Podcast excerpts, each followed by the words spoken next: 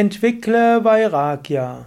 Kommentar zum 69. Vers des Vivekachudamani.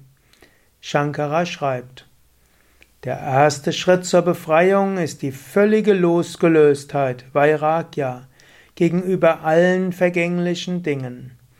Darauf folgen Gedanken, Stille, Shama oder Shama, Selbstbeherrschung, Dhamma, Duldsamkeit, Titiksha und vollständiger Verzicht auf alle eigennützigen Handlungen. Du merkst, der Meister wieder und wieder will er sagen, bereite dich vor. Ich werde dich lehren, ja, aber du musst noch einiges tun. Er sagt also hier, entwickle Vairagya. Vairagya, du weißt, bedeutet Losgelöstheit. Lerne es, verhaftungslos zu sein. Das nennt er immer wieder wichtig. Wenn du Wünsche hast und dich ärgerst, wenn du sie nicht bekommst, wenn du über andere schimpfst, nur weil sie dich nicht beachten, wenn du dich darüber beschwerst, dass du nicht kriegst, was dir zusteht, mangelt es dir ein Vairagya. Entwickle Vairagya, lasse los. Es gibt auch eine schöne Geschichte von Janaka und seinem Meister Ashtavakra. Janaka war bei Ashtavakra in die Lehre gegangen. Und zum Abschluss der Lehrzeit sagte Janaka, es ist üblich, am Ende einer Lehrzeit dem Meister etwas zu geben. Aber o oh, großer Meister, ich habe so viel von dir bekommen. Ich weiß nicht, was ich dir geben soll. Ich meine, du hast alles, aber falls es irgendetwas gibt, was du brauchst, ich werde es dir geben. Du weißt, ich bin der König des Landes. Ich kann dir alles geben, was du willst. Ashtavakra lächelte und sagte, wirklich alles? Ich darf mir auswählen, was ich will?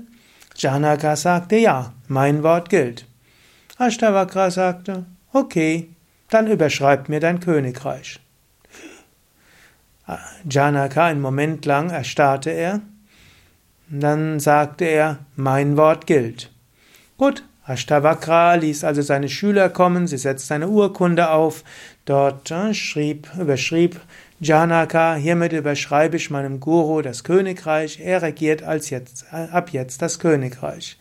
Er gab sein Siegelring auf das Wachs drauf und gab auch noch ein königliches Emblem dazu. Und dann sagte Ashtavakra, okay, jetzt kannst du gehen. Als Janaka gegangen war, blieb Ashtavakra einen Moment lang sitzen und dann rief er Janaka zurück. Sagte, oh Janaka, was will ich mit deinem Königreich? Es gehört mir, aber ich mache dich zum Regierenden. Ich übergebe dir das Königreich, regiere das Königreich, aber unter zwei speziellen Aufgaben. Erstens, sage niemand, dass dir das Königreich nicht mehr gehört. Du regierst das Königreich, als ob es du der König bist. Und als zweites, es kann jederzeit geschehen, dass ich komme und das Königreich selbst übernehme. So ging Ashtavakra wieder zurück ins Königreich. Er regierte das Königreich sehr gut er konnte, sogar besser als er sonst gemacht hätte, denn für seinen Guru wollte er natürlich das Königreich besonders gut regieren. Er erzählte niemandem davon, dass das Königreich seinem Guru gehörte, und einmal im Jahr kam Ashtavakra vorbei und sagte, hm, überleg, ich überlege gerade, sollte ich jetzt doch König werden? Ich nee, noch nicht. Und so kam er Jahr um Jahr wieder und Ashtavakra lernte vollkommene Verhaftungslosigkeit und wurde so zum Gottverwirklichten.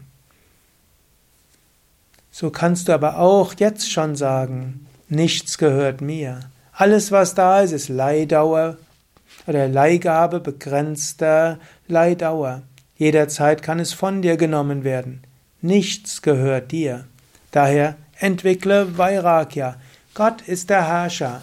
Gott hat dir das Ganze nur gegeben, um damit Gutes zu bewirken. Nicht du bist derjenige, dem es gehört, es gehört alles Gott. Daher brauchst du auch nicht verhaftet zu sein.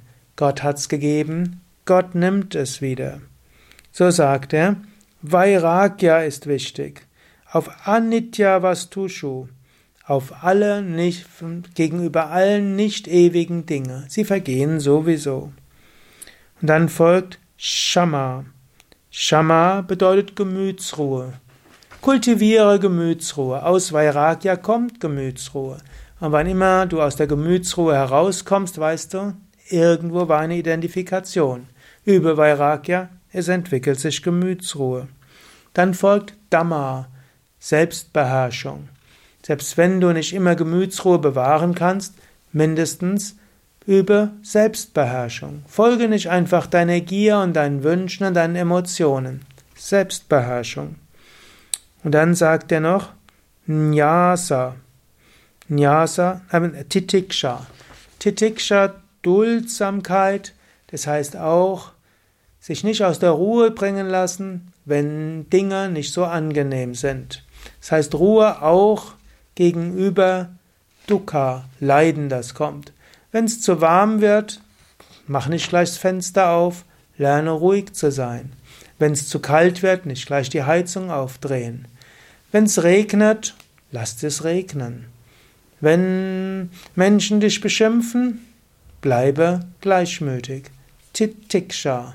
Auch in widrigen Umständen Shama beibehalten.